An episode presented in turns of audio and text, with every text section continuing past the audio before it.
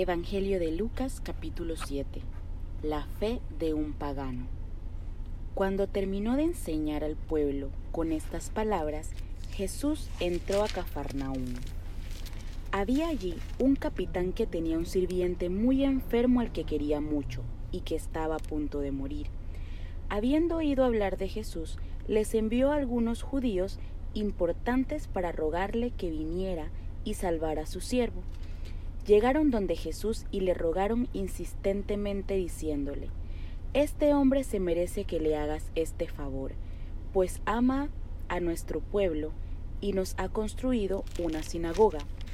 Jesús se puso en camino con ellos. No estaban ya lejos de la casa cuando el capitán envió a unos amigos para que le dijeran, Señor, no te molestes, pues, ¿quién soy yo para que estés bajo mi techo?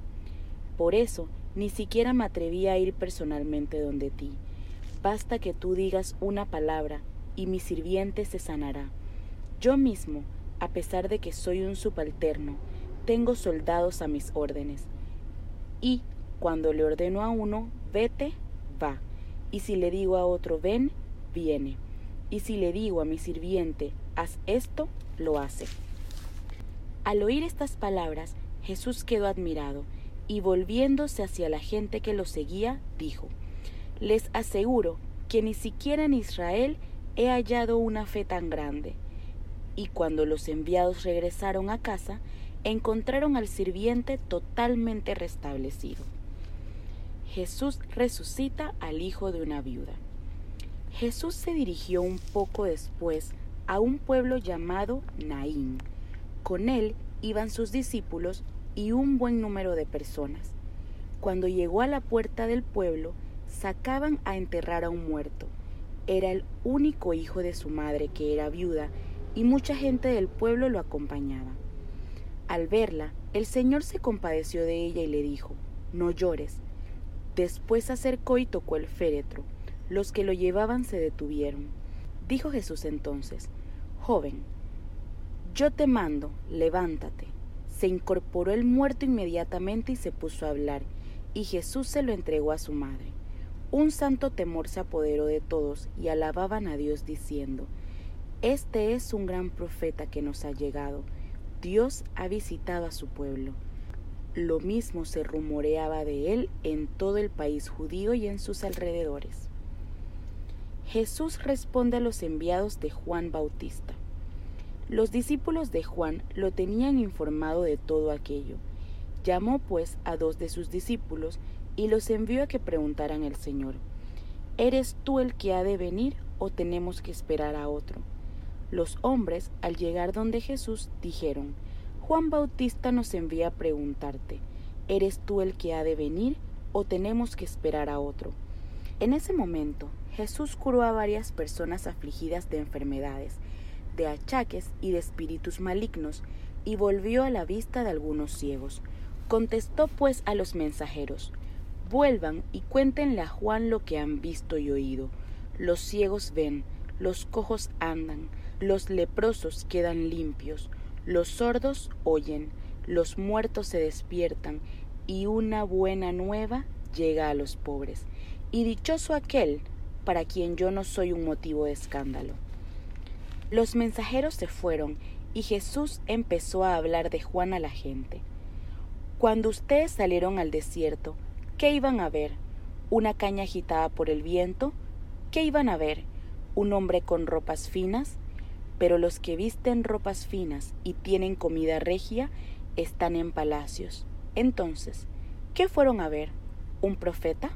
Eso sí, y créanme, más que profeta este es el hombre de quien la escritura dice, Ahora envío a mi mensajero delante de ti para que te preceda y te abra el camino. Yo les digo que entre los hijos de mujer no hay ninguno más grande que Juan Bautista, y sin embargo, el más pequeño en el reino de Dios es más que él.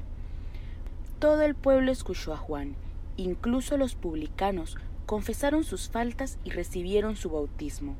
En cambio, los fariseos y los maestros de la ley no pasaron por su bautismo, y con esto desoyeron el llamado que Dios les dirigía. ¿Con quién puedo comparar a los hombres del tiempo presente? Son como niños sentados en la plaza que se quejan unos de otros. Les tocamos la flauta y no han bailado. Les cantamos canciones tristes y no han querido llorar. Porque vino Juan el Bautista, que no comía pan ni bebía vino, y dijeron, está endemoniado. Luego vino el Hijo del Hombre que come leche y dicen, es un comilón y un borracho, amigo de cobradores de impuestos y pecadores. Sin embargo, los hijos de la sabiduría la reconocen en su manera de actuar. El fariseo y la mujer pecadora. Un fariseo invitó a Jesús a comer. Entró en casa del fariseo y se reclinó en el sofá para comer. En aquel pueblo había una mujer conocida como una pecadora. Al enterarse de que Jesús estaba comiendo en casa del fariseo, tomó un frasco de perfume y se colocó detrás de él a sus pies y se puso a llorar. Sus lágrimas empezaron a regar los pies de Jesús y ella trató de secarlos con su cabello. Luego le besaba los pies y derramaba sobre ellos el perfume. Al ver esto, el fariseo que lo había invitado se dijo interiormente, si este hombre fuera profeta, sabría que la mujer que lo está tocando es una pecadora, conocería a la mujer y lo que vale.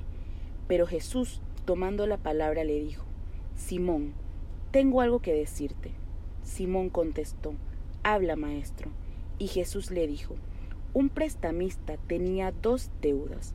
Uno le debía quinientas monedas y otro cincuenta. Como no tenían con qué pagarle, les perdonó la deuda a ambos. ¿Cuál de los dos lo querrá más?